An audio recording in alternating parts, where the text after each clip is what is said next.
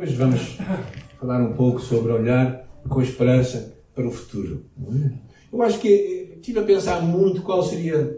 Eu sempre penso, para mim, é sempre o que é, que é relevante para a vida de cada um de nós nestes tempos. É? Um tempo em que estamos a fazer uma mudança na nossa vida, todos nós percebemos, não é? é um tempo em que, em que, de alguma forma, coletivamente, como país e como eh, globalmente, como mundo, vamos mudar, eu acredito, e estamos a mudar para novos tempos. Não sei como é que eles vão ser, alguém sabe? Eu acho que nem os mais otimistas já dizem que não sabem, não é? Mas, de qualquer das maneiras, eu penso que há, há coisas que nós cá temos que refletir nos dias que estamos a viver. Estava a pensar um pouco acerca disso. É? O que é que tem feito o isolamento social? O afastarmos das pessoas. É interessante que, mesmo na nossa família, eu ainda estou com dificuldades em abraçar. Houve uma altura que nós nem dávamos as mãos em casa. Estranho, não é? Não éramos crentes, não. Os crentes também podem não dar as mãos, não é? Mas isso é outra história. Mas é um tempo de muito afastamento, não é? Que não. Eu não tenho coragem para convidar pessoas para irem em casa ter refeições. Não sei se vocês têm. Se tiverem, convidem-me a mim também. Mas eu vou. Uma coisa que eu também percebo é que este isolamento tem-nos levado muito a, a vivermos os, nossos, os nossos núcleos muito mais pequenos. Nossa família, pouco mais que isso e deixamos de pensar muito mais no coletivo, né, nos outros. Também este momento, eu acho que finalmente está a cair a tampa alguns que o futuro é incerto. E realmente é incerto. E hoje nós o percebemos muito mais. Mas se calhar com isso muitos deixam de. Lembro-me quando estávamos mesmo na, no quente da pandemia, é, Alguns de nós comentámos na aula social, vamos deixar de apoiar as pessoas para elas não terem que descer, 40 famílias, descer cá abaixo, cruzarem-se. E nós pensámos, não, esta é a altura em que eles mais precisam. Precisamos é criar um esquema seguro para que eles venham e sejam abençoados. E assim o fizemos. Mas também, uma coisa que me preocupa muito é a perda das rotinas de muita gente. Muita gente começou novas rotinas perderam outros que talvez fossem úteis. E precisamos de repensar tudo isso. Outra coisa que eu vejo e cada vez mais me apercebo em alguns é o, é o medo. Depressão, solidão. E se calhar nesta altura, eu acho que é uma, é uma fase muito importante para tu e eu repensarmos um pouco, fazermos um tipo de check-up em várias coisas. Para onde é que eu estou a ir com a minha vida pessoal? Para onde é que ela está a caminhar? Para onde é que está a caminhar a minha família? Ah,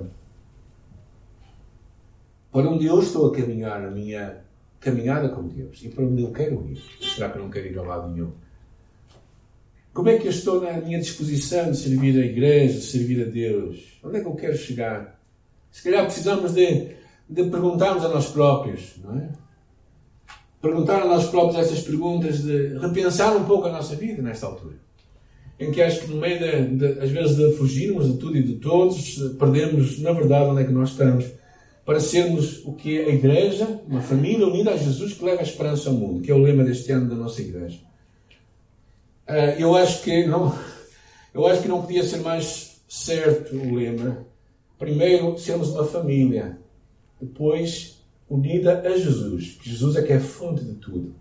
Fonte da tua vida, da minha vida, da nossa vida como, como coletivo. E o nosso propósito é levar ao mundo à nossa volta esperança. E claro, só podemos entregar algo que, que nós tínhamos recebido. E quando fiz os meus 40 anos de idade, outro dia atrás, aqui é um tempo atrás, os meus 40 anos de idade, Deus me deu uma palavra que foi como que um presente que encaixou mesmo assim na minha vida, não é? Nos 40 eu senti uma coisa, que a minha vida comecei a contar ao contrário. Mas eu comecei a pensar nestes versículos, que está lá no livro de Josué, capítulo 13. Josué já estava velho e avançado em idade. Foi mais ou menos assim que eu me senti aos 40. Agora já não, agora já estou jovem. Quando o Senhor lhe disse: Já estás velho e avançado em idade, e ainda há muitíssima terra para conquistar. e os expulsarei de diante dos israelitas. Reparta a terra a Israel como herança, como já te ordenei. Ou seja, é curioso que isto na história do povo de Israel acontece depois de 400 anos de escravidão, nós sabemos, eles passaram 400 anos escravos no Egito, depois, milagrosamente, libertos por Moisés, passaram 40 anos no deserto, haviam entrado na Terra Prometida havia 20 anos, e depois de 20 anos, na Terra Prometida, Josué já com os seus 100, cento e poucos anos, Deus fala isto com ele. É, era uma época em que ele estava a pensar na reforma. Se calhar 100 anos era a direito à reforma, não? Mas não, ele estava a pensar no que Deus tinha para ele. E eu, eu acho que é muito interessante, não é? Muito esta ideia, não é?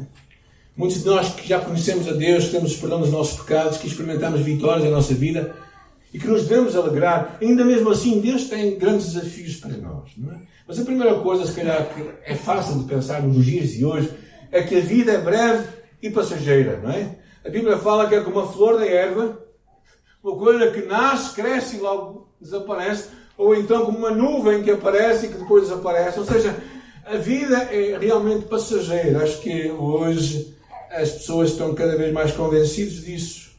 Às vezes nos vamos iludindo, pensamos que vamos ficar aqui para semente. Não, a semente são eventualmente os filhos ou as pessoas que nós tocamos em nossa vida. As pessoas que nós influenciamos, essas são as nossas sementes, mas não seremos nós, nós iremos passar.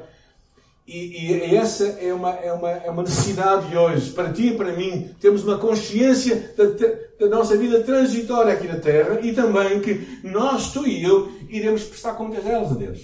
Ou seja, isto aqui é, é, basicamente é um tempo em que tu que Deus te deu para tu mostrares quem tu és.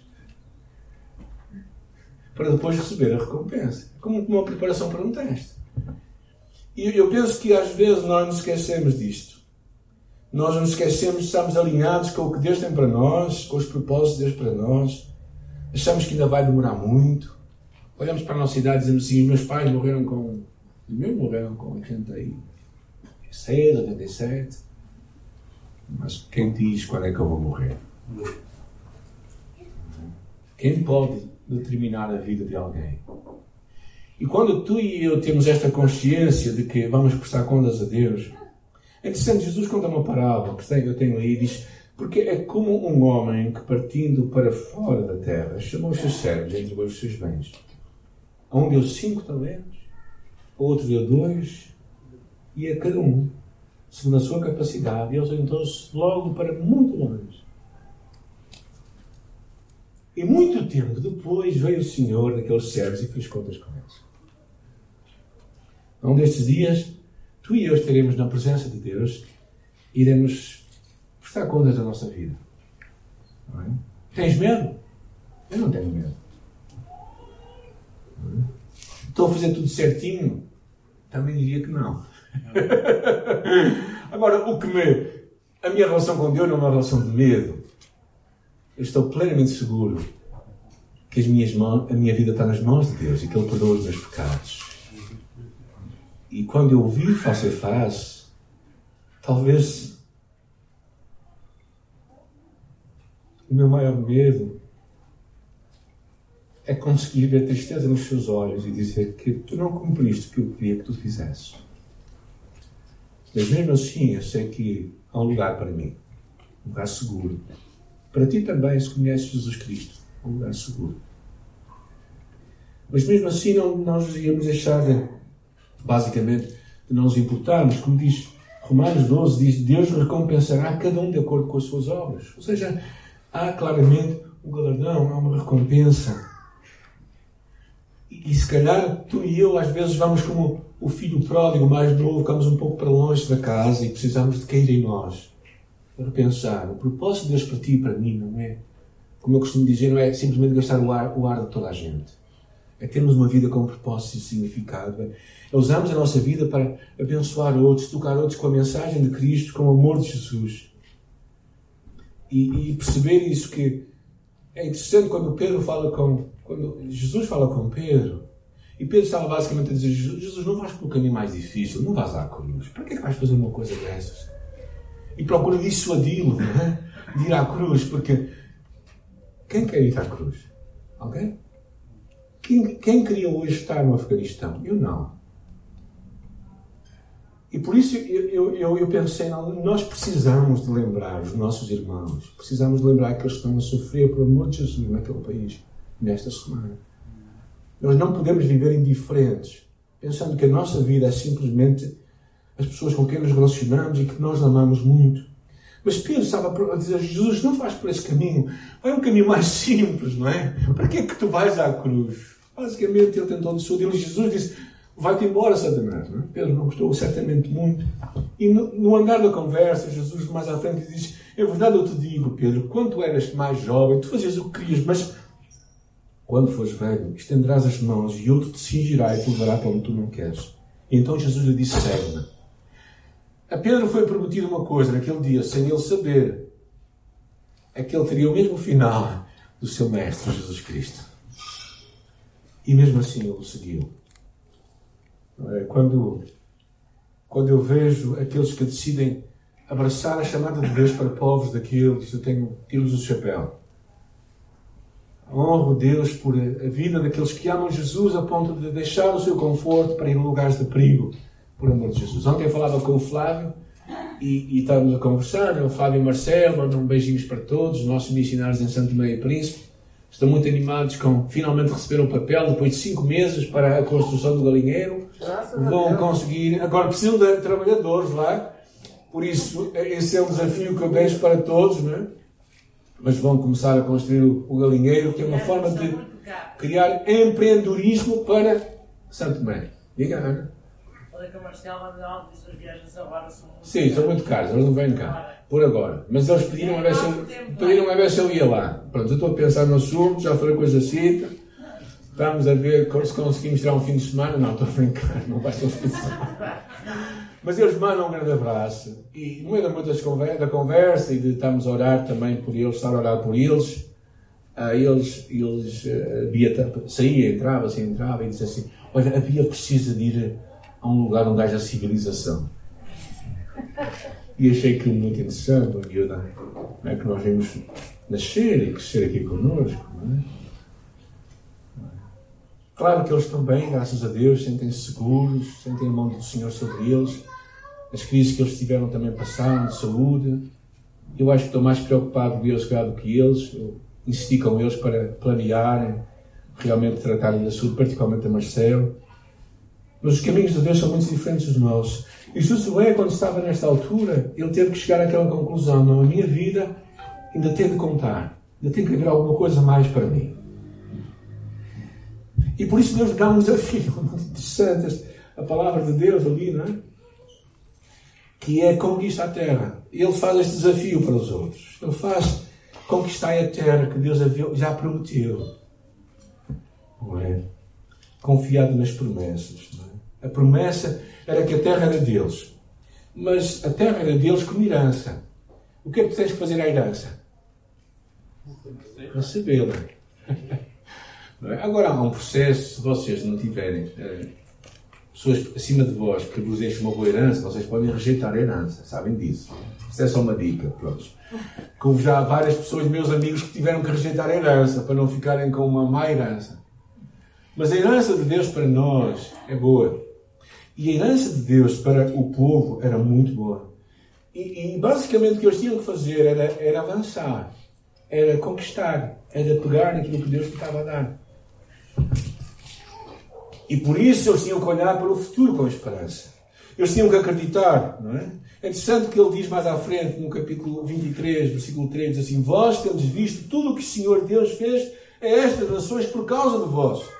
É o Senhor que tem pelejado por vós.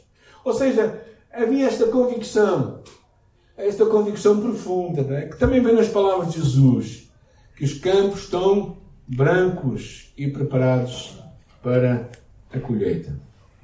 Eu não sei se vocês acreditam nisto, é, mas de alguma forma tu e eu, no que Deus te entregou a ti, nas tuas mãos, tu tens hoje, tu deves ser grato.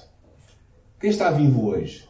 Aleluia. Diz graças a Deus. Ok. Alguns ainda estão mortos, mas espero que, espero que ressuscitem durante este tempo. Mas temos tanto para agradecer a Deus. Tanto para agradecer a Deus. Tanto, tanto. Temos orado semanas e semanas e semanas por um diácono numa igreja da, da nossa irmã Roseiros, é? que o grupo de oração, temos um grupo online que ora, e de, de para a frente e para trás, faleceu ontem, creio eu, ou antes de ontem. Mas temos que celebrar o que Deus nos dá, as bênçãos de Deus. Temos que celebrar o que o Senhor nos deu hoje, no dia do sol. Temos que celebrar o que Deus te deu, a tua família, os teus amigos. Tanta coisa para celebrar. e o que eu gostava de pensar convosco, não é? é? Temos esta atitude de celebrar o que Deus nos tem dado. De sermos gratos. E uh, não é? hoje o meu último filho faz anos. É? Agora eu tenho outros filhos, filhos são os meus netos. Aleluia. São, são, são os melhores filhos, filhos que assim, quando à noite vão dormir na casa dos pais deles, não é? Mas celebro a vida do meu filho, Daniel, hoje. Graça de Deus, que o Senhor nos tem dado. Tantas coisas, Deus nos tem dado. Tantas bênçãos. E há quatro coisas que eu queria que nós pensássemos nesta manhã para terminar o que Deus tem dado a ti. Primeiro, poder poder para ser testemunha, poder do Espírito Santo que habita em ti, que habita em mim, quando tu és filho de Deus, Ele, toma posse de nós. Nós somos habitação de Deus. Não é? Este, este poder é o que nos dá a vitória para enfrentarmos a vida, os desafios que nós temos. É o poder que tirou os discípulos do cenáculo para os levar a falar para a multidão de gente, sem medo. É o poder do Espírito Santo que nos tira do nosso conforto para nos tornar testemunhas no meio da adversidade. É o poder de Deus que leva homens e mulheres até o Afeganistão por amor de Jesus. É o poder de Deus que faz a igreja continuar a pregar o Evangelho lá, sabendo ameaças de morte, e continuam a falar de Jesus Cristo. Esse é o poder de Deus. Outra coisa que precisamos lembrar é as promessas de Deus. É interessante a palavra lá em Hebreus que diz: Não vos façais negligentes, mas sejais imitadores dos que pela fé e paciência herdam as promessas. As promessas que Deus tem para mim e para ti, como filhos de Deus. Diz Coríntios: quantas promessas há de Deus, são nele sim e por ele Amém, para a glória de Deus por nós. Nós temos que ter fé nas promessas de Deus, não na fé nas promessas, mas do Deus que faz estas promessas que não vai mudar nunca. O Deus que tem somente uma palavra. E as promessas que davam para Israel naquela altura era que aquela terra era Deus. Se Deus prometeu, Deus não vai voltar atrás da sua promessa. O que é que precisamos mais lembrar? O perdão. O perdão dos pecados. A palavra de Deus diz: todos os que nele creem receberão o perdão dos pecados. Crer em Jesus é um ato de confiança, não é simplesmente acreditar nele, porque até o diabo acredita em Jesus. É, acredita, crer em Jesus é um ato de tu depositares nele a tua fé, a tua confiança, tens aquela convicção da tua alma que ele morreu em teu lugar para perdoar os teus pecados. E por isso é que Romanos diz: justificados, pois pela fé temos paz com Deus. É interessante, quando Paulo escreveu aos Romanos, eles percebiam muito bem isto, porque lá na prisão romana, quando alguém era preso, era colocado junto à porta da prisão a lista de todos os crimes. E então aquela lista estava lá exposta. E o que acontece quando Jesus morre, morre em nosso lugar e quando nós o recebemos, aquela lista basicamente é rasgada ou é escrito, cancelado, está pago. Isto é incrível. O perdão dos pecados não é, é o que nos dá a plena convicção que estamos seguros no amor de Deus e que nada nem ninguém nos pode afastar desse amor. Então Josué percebeu isso. Ele tinha o perdão dos seus pecados, ele tinha verdadeiramente a convicção de que ele estava a cumprir a chamada de Deus e finalmente a presença de Deus. A presença de Deus. Lá no princípio do ministério de Josué, 20 anos antes, Deus tinha dito: Assim como fui com Moisés, assim serei contigo. Não te deixarei nem te desampararei, seja somente a tua palavra. Esta palavra seja na tua boca todos os dias Lá no livro de Isaías diz: Não temas, porque eu te salvei, chamei-te pelo teu nome, tu és meu. tu és meu. Quando passares pelas águas, eu serei contigo. Quando passares pelos rios, eles não te submergirão. Quando passares pelo fogo, não te queimarás. Não é chamará em terra. E para nós não há equívocos nenhums. Quando Jesus subiu ao céu, ele diz: Eis que eu estou convosco todos os dias, para sempre. Ele está contigo e comigo todos os dias. Todos os dias. E por isso, diante disto tudo, eu acho que tu e eu só podemos estar gratos. Mas eu quero trazer agora para finalizar alguns desafios. Não é? O grupo Louvor pode ir à frente. Alguns desafios que eu quero pôr diante de ti. A tua vida pessoal. O que é que tu precisas de conquistar na tua vida pessoal? O que é que tu precisas de retirar aquilo que o diabo tirou da tua vida? Diz Efésios, não dês lugar ao diabo. Ou não deixais que ele tenha poder sobre vós. Não é? Ou tenha influência sobre vós. Ou seja, verdadeiramente tu precisas de, de conquistar a vitória sobre os vícios, sobre os pecados que estão diante de ti todos os dias. E acreditar que isso é possível, porque tens um Deus que está em ti, que é poderoso, que te deu promessas e o perdão dos teus pecados é seguro. Então há promessas que te levam a, a viver com confiança esta chamada de Deus.